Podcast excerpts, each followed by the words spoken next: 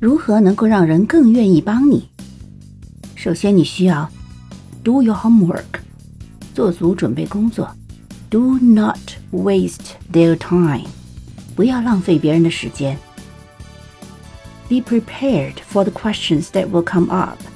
Be prepared with an answer. Be specific with what it is you are looking for. Be intentional.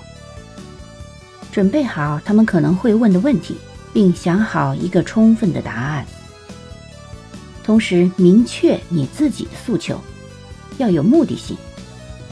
Because people appreciate when somebody is clear and direct about what they are looking for from you. And they can be clear and direct with you about whether or not they can deliver.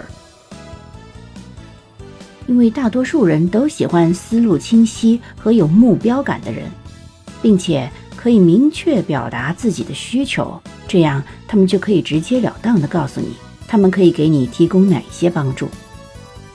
你学会了吗？